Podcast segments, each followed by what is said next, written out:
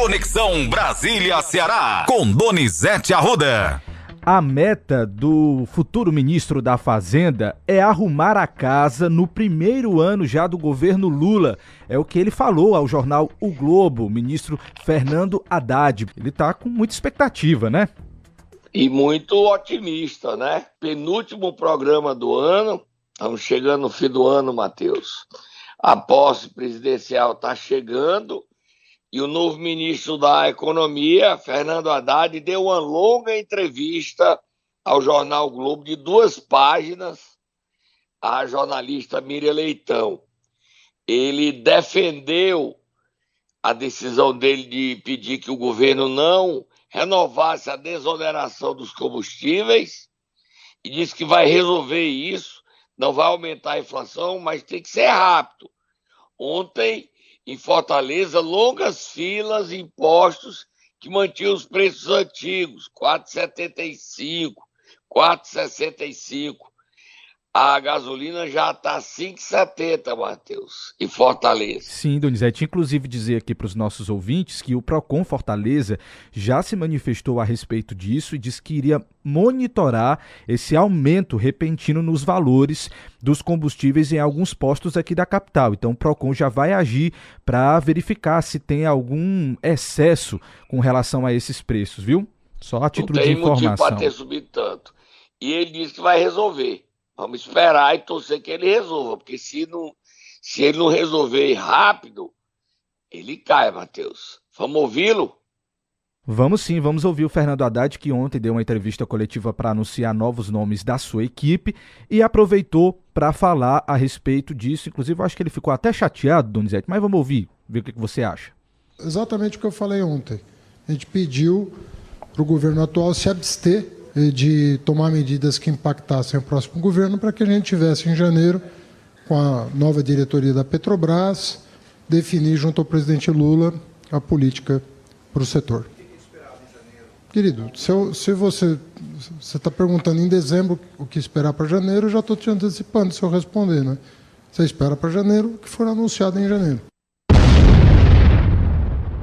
Se irritou muito cedo, né, Matheus? Pois é, se irritou sem precisão, como diriam os mais, mais antigos, Donizete. Não, Precisava sem necessidade. Assim. E ele, Exatamente. Ele, se ele não estiver preparado para ouvir pergunta besta de jornalista que está lá, o nível caiu e tem pergunta besta, Matheus. Sim. Você quer que eu leia? Disse, já respondi, próxima pergunta, mas não precisa ficar irritado. Ele se irritou. E a irritação é um péssimo sinal para ele ele tem que ser low profile para poder aguentar as pressões, porque o poder está todo nas costas dele. Ele diz a Mira Leitão que resolve em seis meses esse buraco que está aí na economia brasileira. Vamos para frente, Matheus. Você já quer mudar de assunto? Já sim. Então vamos falar de ministros, né, Donizete? Porque a expectativa é que o Lula anuncie hoje as novas pessoas que irão ocupar os ministérios que ainda estão em aberto no seu governo. Inclusive, parece que o Lupe vai, já aceitou participar da equipe de Lula. Ciro Gomes não tem mais nenhum motivo de falar mal do governo. O Lupe aceitou, a bancada não queria, porque era pequenininho mas Lupe vocês acham que eu vou perder a chance de ser ministro? Vocês acham? Nem louco. E ele é o novo ministro da Previdência. Vai cuidar aí para conseguir que tem 1 milhão e 200 mil brasileiros na fila do INSS para se aposentar, Matheus. Ele é ministro da Previdência. O Lula também decidiu os ministérios do MDB, são três. Simone Tebet no planejamento, Renan Filho no transporte e Jader Barbalho Filho, é muito filho, né? Filho do Renan, filho do Jader, nas cidades. O PSD tem três ministérios. Quais são, Matheus? Um é a pesca, André de Paula. O outro, quais são os aí, Matheus? Deixa eu dar uma olhadinha aqui na matéria do Globo de hoje, que diz o seguinte: nesta reta final da formação de seu time de ministros, o presidente Lula decidiu ampliar os espaços dos partidos de centro do governo. E aí vai: três ministérios para a União Brasil e outros três para o PSD. O mesmo número de pastas que ficará com o MDB. Vamos lá mais para frente aqui para a gente conseguir encontrar quais serão os ministérios. Vamos lá, União Brasil ficaria com Integração Nacional, Comunicações e Turismo, enquanto o PSD teria Agricultura, Minas e Energia e Pesca, Donizete. É. Os ministros são Minas e Energia, do PSD, Alexandre Silveira. Pesca e Aquicultura, André de Paula deputado federal de Pernambuco que não se reelegeu. Comunicações que era do PT, vai para o deputado Paulo Azir da Bahia. Aí o Reginaldo Lopes, que seria ministro do Desenvolvimento Agrário, perdeu o cargo. Vai para lá Paulo Teixeira. Aí tá, quais são os gabinetes? Agricultura, senador Carlos Fávaro integração nacional e regional era o Mar Nascimento, mas o PT veta. O PT veta. Quer dizer, o PT tem turismo, né? Turismo, as coisas estão. É, o PT quer ser, saber quem é que vai. O PSD tem Alexandre Silveira, Carlos Favre André André de Paula. Certo? Sim. E o MDB já fechou. E está faltando União Brasil definir quem são os ministros. Comunicação, Minas e Energia e Pesca e Agricultura. É, também vai ser definido hoje é, comunicação social, que é o Paulo Pimenta, e o Lula está terminando seu ministério, né, Matheus? Ministério terminado. Sim, exatamente. Hoje serão anunciados os últimos nomes, né, Donizete? É, e a posse dele preparada. É quem dançou do ministério foi o deputado Pedro Paulo, do Rio. Segundo se comenta em Brasília, foi vetado pela mulher do presidente Janja, porque ele deu uma pisa na mulher dele. Aí ela, foi, ela vetou. Mas vamos ver, Matheus. Vamos pro próximo assunto. Vamos lá, a gente já vai caminhando para fechar esse bloco. Vamos terminar então falando sobre o presidente Bolsonaro. Ah, o Globo hoje traz a informação de que ele deve sim viajar para os Estados Unidos e Lula já está avaliando as alternativas então para a passagem da faixa. Você adiantou essa informação aqui para a gente ontem, Donizete, que ele estaria viajando. E no, ao decorrer do dia, o presidente deu uma declaração para a CNN Brasil dizendo que era fake, que ele não ia para canto nenhum, não. Nós temos essa entrevista aí, Matheus, não, né? Não, ele não falou é, em entrevista em áudio ou vídeo, ah, né? Ele, ele só ele foi, ele só lançou uma nota dizendo que era fake, que não havia, que não iria viajar para os Estados Unidos, não. Mas a equipe dele, os assessores do presidente já estão em Orlando. E a informação é que ele vai. Ele não vai passar a faixa. Aí qual é a saída? Não tendo ele, seria o Mourão, ok? Sim.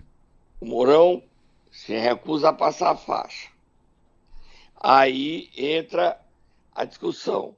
Se é uma lei de 1910 que o presidente do Congresso passa a faixa, ou se será o presidente da Câmara, porque na Constituição quem assume o cargo de presidente na ausência do presidente do vice é o presidente da Câmara. Então, ou será Rodrigo Pacheco, ou será é, Arthur Lira, ou outra alternativa seria a Rosa Weber, presidente do Poder Judiciário Maior, Supremo Tribunal Federal. Isso vai ter que ser resolvido até amanhã, Matheus. A posse é domingo. Faltam três mas dias. Até né? amanhã o Lula quer resolver isso. Sim. Vai ter festa na esplanada e são esperados 300 mil pessoas. A novidade, Matheus. O Exército soltou uma nota ontem dizendo que está esvaziando o protesto de frente ao QG lá em Brasília. Só que hoje o portal Metrópole já informa que mesmo os antigos que estão saindo, está chegando cinco ônibus para protestar de frente ao Exército. Eu acho que esses ônibus não vão chegar em Brasília, não, viu, Matheus? Você acha, Donizete? Eu acho que eles ficam no caminho. Não chega em Brasília para protestar, não. Fica no caminho e não entra em Brasília, não. Porque é, esperavam aí que o golpe acontecesse dia 12, foi para o dia 20, 20. Ah, estamos 30, amanhã é 30, domingo 31, Lula não sobe a rampa, o Lula sobe a rampa. E o Bolsonaro é que está indo embora. E aí as pessoas dizem o quê? Não, porque é porque estão querendo matar ele. Tá bom. O cara se engana mesmo. A gente tem que fazer agora é cuidar do Lula. O que ele fizer de errado, peia nele. Mas o Brasil tem presidente, Lula. Se o Bolsonaro quiser, volta daqui a quatro anos. Antes disso, o governo é Lula. Foi eleito. E a situação é essa. Vamos beber o um suquinho de maracujá, Matheus? Vamos sim, Donizete Arruda. Momento Nero. Donizete Arruda, última quinta-feira de 2022. Tatá já está preparado aqui para acordar quem? Vamos acordar o senador Cid Gomes, que ele tem que ser senador. Por enquanto, ele é mais ausente de Brasília do que qualquer outro senador. Já está ausente, só volta em fevereiro. Aí faz uma confusão no Ceará. Vai, Tatá, acorda o homem aí para dizer o que, é que ele está brigando.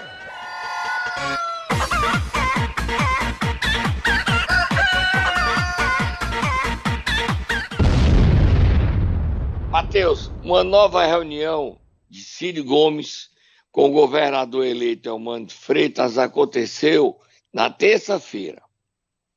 A consequência dessa reunião é que o deputado federal Dilvan Alencar, estava aceitando um apelo do governador Elmando para assumir a Secretaria de Educação para que Leônidas pudesse continuar deputado, ele foi liberado desse pedido. E o Cid complicou a vida de Leônidas Cristino. Ele não aceitou o Idilvan e queria que o deputado convocado fosse Roberto Monteiro. Eu não sei se o Roberto Monteiro vai mudar de opinião. Ele tinha rejeitado essa oferta. Mas o Cid não está brigando só por isso. Ele está brigando pela presidência da Assembleia, só que toda hora muda. Um momento era o Salmito Filho, no começo era o Sérgio Aguiar. Hoje o candidato dele é Guilherme Landi. E mais, ele quer um emprego para os dois irmãos. Ele quer que o Lúcio continue onde está, ou vá para as cidades, mas a pasta das cidades é de Zezinho Albuquerque, então ele quer que o Lúcio Gomes continue no mesmo canto e quer uma posição, um pedaço da secretaria de Onélia para Lia Gomes. Os Ferreira Gomes não compreenderam que perderam o protagonismo, a relevância, a liderança e as eleições. Cid quer continuar mandando, que é o Porto, que é a direção do Hospital Regional de Juazeiro, que é três secretarias, que é a Assembleia, quer tirar Guimarães da mesa de negociações. Na verdade, ele quer Leônidas, deputado de Brasília, Bruno Pedrosa, ele quer o segundo, Granja, deputado. Ou seja, era um só deputado convocado, somente ele que é o segundo. Está muito exigente. E é um mano muito irritado com o PDT. Mas é muito, não é pouca irritação, é muita irritação. Agora vamos acompanhar. A expectativa é que o Elmano anuncie parte do seu secretariado, pode terminar só amanhã. Está faltando ainda muita gente ser anunciada. E todo esse atraso se deve a um confronto entre Ciro Gomes, não é o PDT, não, é Ciro Gomes e o governador Eumano Freitas. Cid acha que Eumano tem que fazer tudo que ele quer. Se fizer, o governo nem começa. Já terminou antes de começar. Virou? Próximo assunto, vamos falar de Isolda. Sim, Donizete Arruda. Na verdade, a gente tem a Isolda aqui para falar já no ponto, mas só como você está falando já de Elmano, você já podia adiantar que hoje saem os novos nomes também do secretariado. Já está preparado para hoje, a expectativa, pelo menos, né? É, a expectativa é a mesma tática, pelas redes sociais. Como tem mudado alguns, né, Zé Alfredo Pessoa, que ia ser Oliveira, né? Oliveira Pessoa, o ex-secretário de Planejamento da Loura ia ser planejamento, não foi. Então está acontecendo algumas mudanças. A informação de ontem é que o deputado do Cariri, David Raimundão, vai ser chamado para ser secretário de esporte e a Geno Neto, secretário de recursos hídricos. Com isso, Aldic Mota e Leonardo Araújo assumem a Assembleia. Essa é a expectativa após a reunião de Elmano com Eunício Oliveira. O Eunício Oliveira foi procurado para dar uma rasteira em Evandro Leitão. E Eunício disse aos interlocutores que seu candidato a presidente é Evandro Leitão. Evandro Leitão tem o apoio do MDB, do PSD, do PP, do PT, do PDT ele hoje sobe de 40 votos na disputa pela presidência. E do, DEM, do, do União Brasil, eu também acredito, até do PL, é capaz de estar apoiando a reeleição de Evandro Leitão. O Cid Gomes está isolado na sua pretensão de fazer Guilherme Landim presidente. Agora a gente vai ouvir a Isolda, amigo.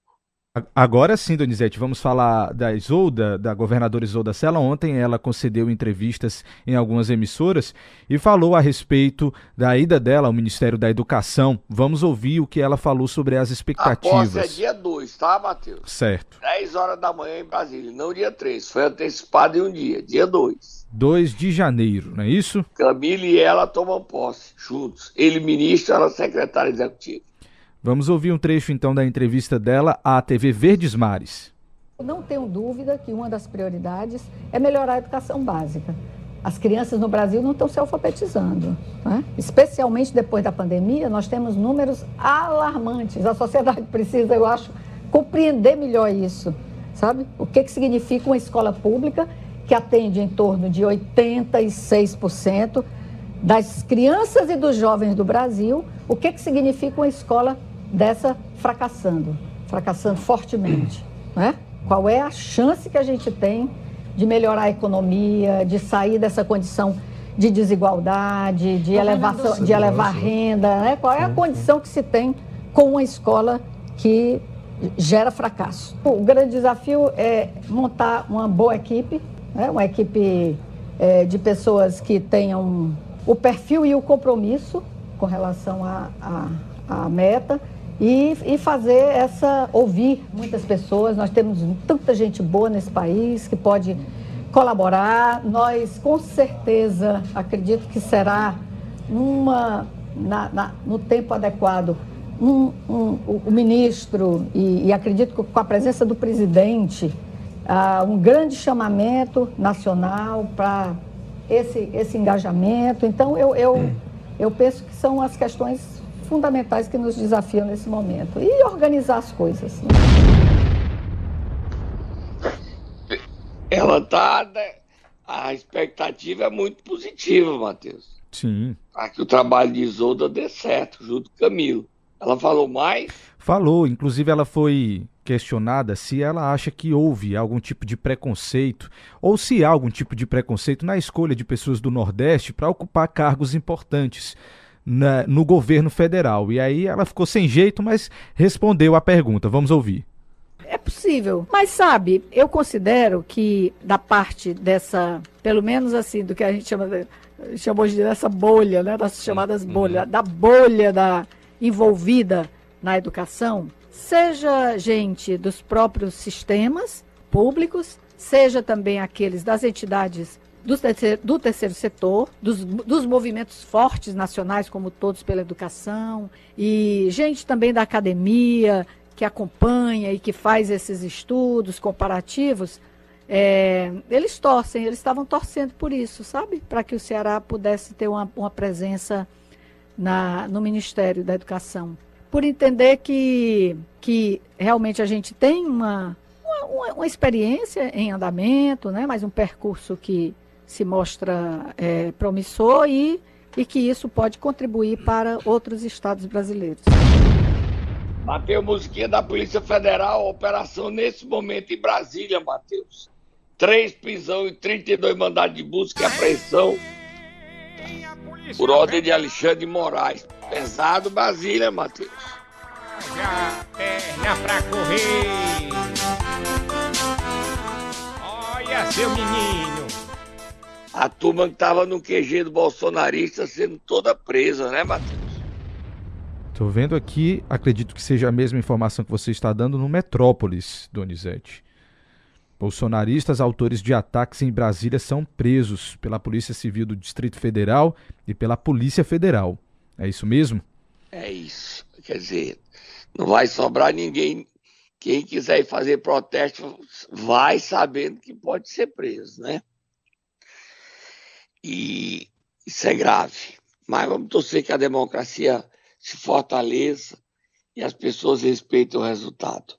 Donizete, só que a título de informação, já que a gente está falando nesse assunto da dessa operação da Polícia Federal, eu estou aqui também dando já uma vasculhada enquanto você fala em outros portais, e segundo o G1 está informando aqui, ao todo, as corporações estão cumprindo 32 ordens judiciais de busca e apreensão e de prisão expedidas pelo STF no Distrito Federal e também em alguns estados, e o Ceará está entre eles. Tem operação aqui no Ceará, Rondônia, Pará, Mato Grosso, Tocantins, São Paulo e Rio de Janeiro. Então, o Ceará também está sendo alvo dessa operação que você acabou de nos informar. Será que tem alguém preso aqui? Até agora, nenhuma informação oficial, Donizete, mas eu vou é, continuar acompanhando aqui enquanto você está dando aqui as informações para os nossos ouvintes. prisões já efetuadas. Pode ser que tenha alguma prisão aqui.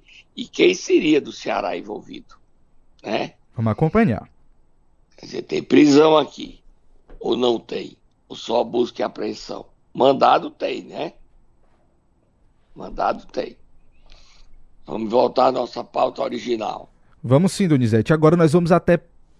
Na verdade, eu ia falar que nós íamos até Pacajus, mas antes de Pacajus, tem um assunto aqui também que é muito importante. O Ceará ganhou quase 500 mil habitantes nos últimos 12 anos, Donizete. É, o censo já Fortaleza é a quinta capital do Brasil, de população, e o Ceará é o oitavo. Dê só os números aí, Matheus. Você tem os dados aí? Eu tenho os dados. Agora você que das capitais do Brasil inteiro ou só aqui do Ceará? Não, você diz sem dizer os números, aí os maiores e dá o do Ceará. Vamos lá. Então, no top 10 está primeiro São Paulo, depois Rio de Janeiro, em terceiro lugar Brasília, em quarto Salvador, depois de Salvador vem Fortaleza, Belo Horizonte, Manaus, Curitiba, Recife e em décimo lugar Goiânia. Quanto é a população de Fortaleza hoje, Matheus? Novo censo? 2 milhões 596 mil 157, Donizete. É, a diferença de Fortaleza para quarto lugar que é Salvador, é isso? É... Isso, quarto lugar é Salvador. Salvador 2 milhões 610 987. 14 mil, 14 mil é a diferença, né? Nós chegamos em Salvador. E o estado do Ceará, nós somos o oitavo, que é o maior, são os maiores.